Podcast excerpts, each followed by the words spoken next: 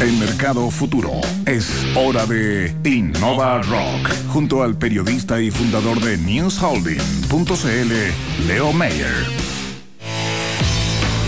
El periodista Leo Mayer siempre me, me escucha. ¿Cómo están? Muy bien, Bien, Leo, Leo, bienvenido. Muy bien, por aquí prendido como día viernes para traer todo el tema de innovación y hoy un caso bien interesante. Vamos a conocer una empresa chilena que lleva ocho años fomentando la ciencia y la tecnología entre niños y jóvenes a través de la robótica.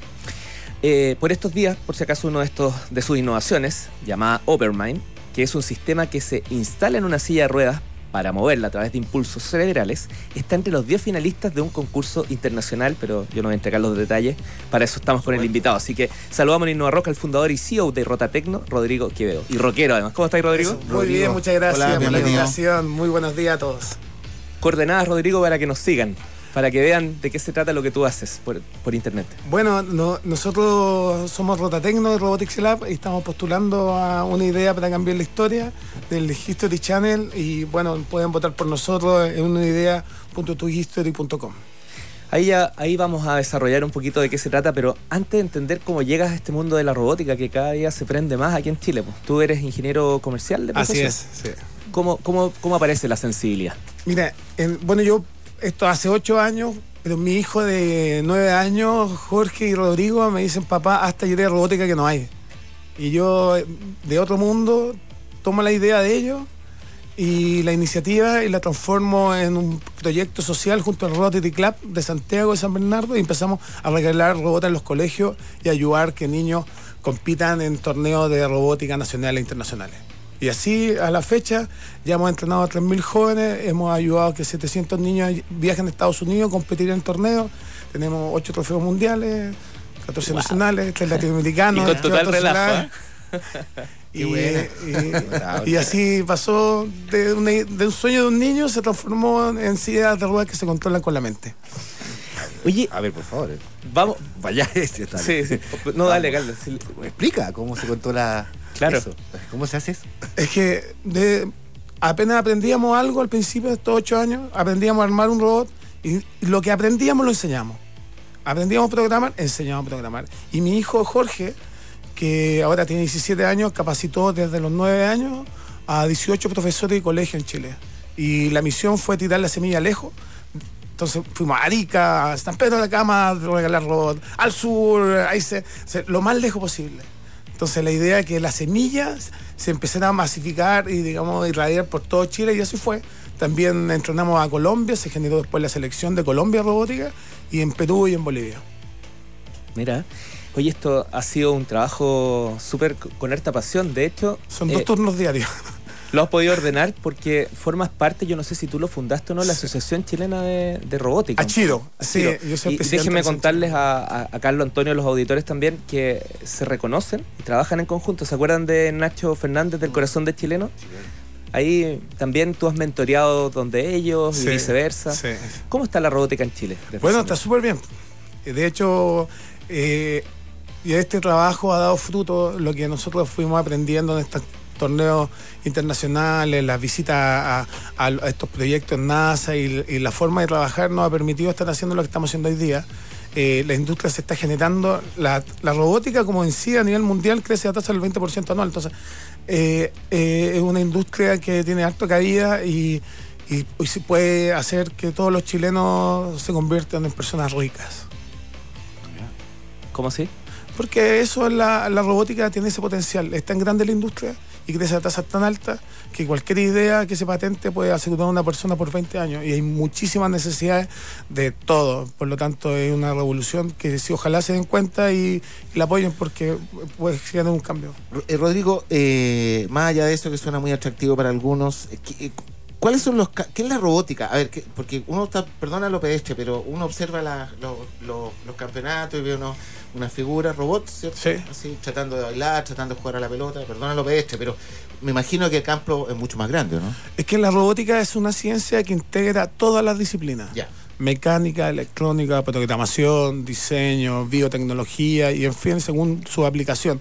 La, la robótica es una disciplina integradora que requiere todos los conocimientos, se integra en un, eh, eh, en un proyecto determinado y logra un objetivo o soluciona un problema.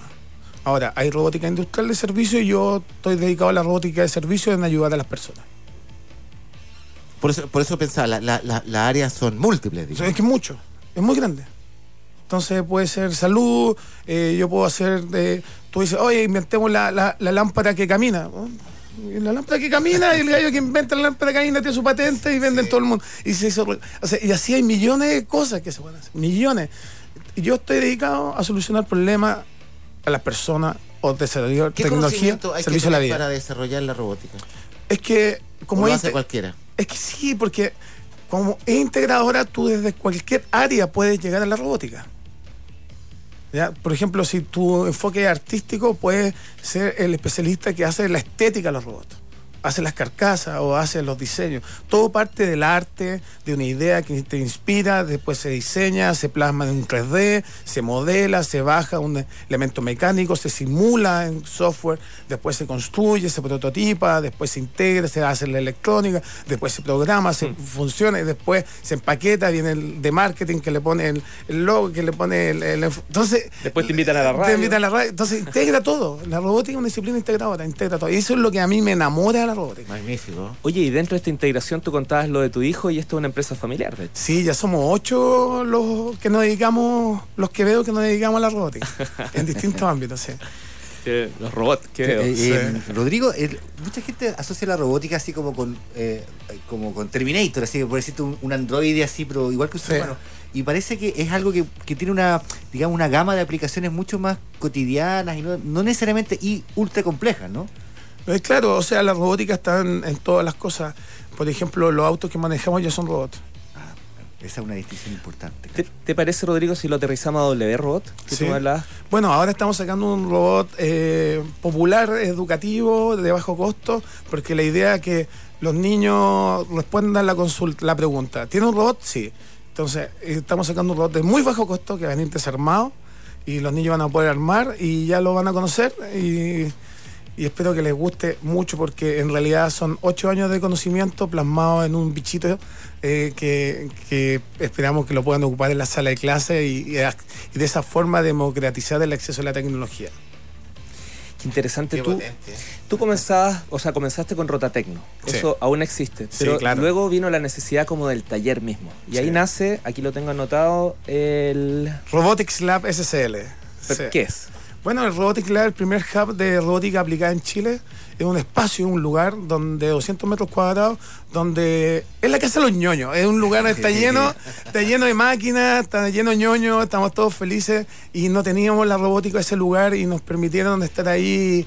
Y bueno, ahí estamos, en el, Leaf Blanco Recoleta, en Puma 1180 Recoleta, el lugar donde todos los ñoños están invitados.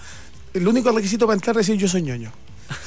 Esa es la contraseña. Soy yo. O sea, es el momento de, de- de- de- de la creatividad, Sí, de, hacer, ideas. del hacer. A nosotros nos gusta el hacer, hacer, hacer. Rodrigo, Overmind, ¿qué es y cómo votamos para apoyarte? Bueno, el Overmind es la silla de ruedas que se controla con la mente, que va a revolucionar la, la, la, la- la salud porque hay 1% de la población mundial no se puede mover, está postrado, eso son 60 millones de personas. En Chile, casi 200 mil personas que no se mueven, que no las ves porque no se mueven. Y esta silla permite que estas personas que coloquen un cintillo, o sea, es un sistema ¿eh? compuesto por un cintillo que se coloca a las personas con un programa y permite que a través de sus señales cerebrales muevan una silla de ruedas. Por lo tanto, le dan de- independencia y libertad y autonomía. ¿Cualquier silla de ruedas o Cualquier una silla, una, una eléctrica. Perfecto. Porque el Overmind controla cualquier elemento electrónico. También las personas pueden encender luces, abrir la puerta, cambiar la televisión, cosas que para nosotros son muy cotidianas, pero las personas que no se pueden mover nada, es la, la diferencia en la calidad de vida. O sea, dramática. Y ya hemos probado y tenemos casos, por ejemplo, Ignacio, un niño de 11 años, que por primera vez y a los 10 minutos ocupar el Overmind, se movió solo y se puso a jugar a la pinta.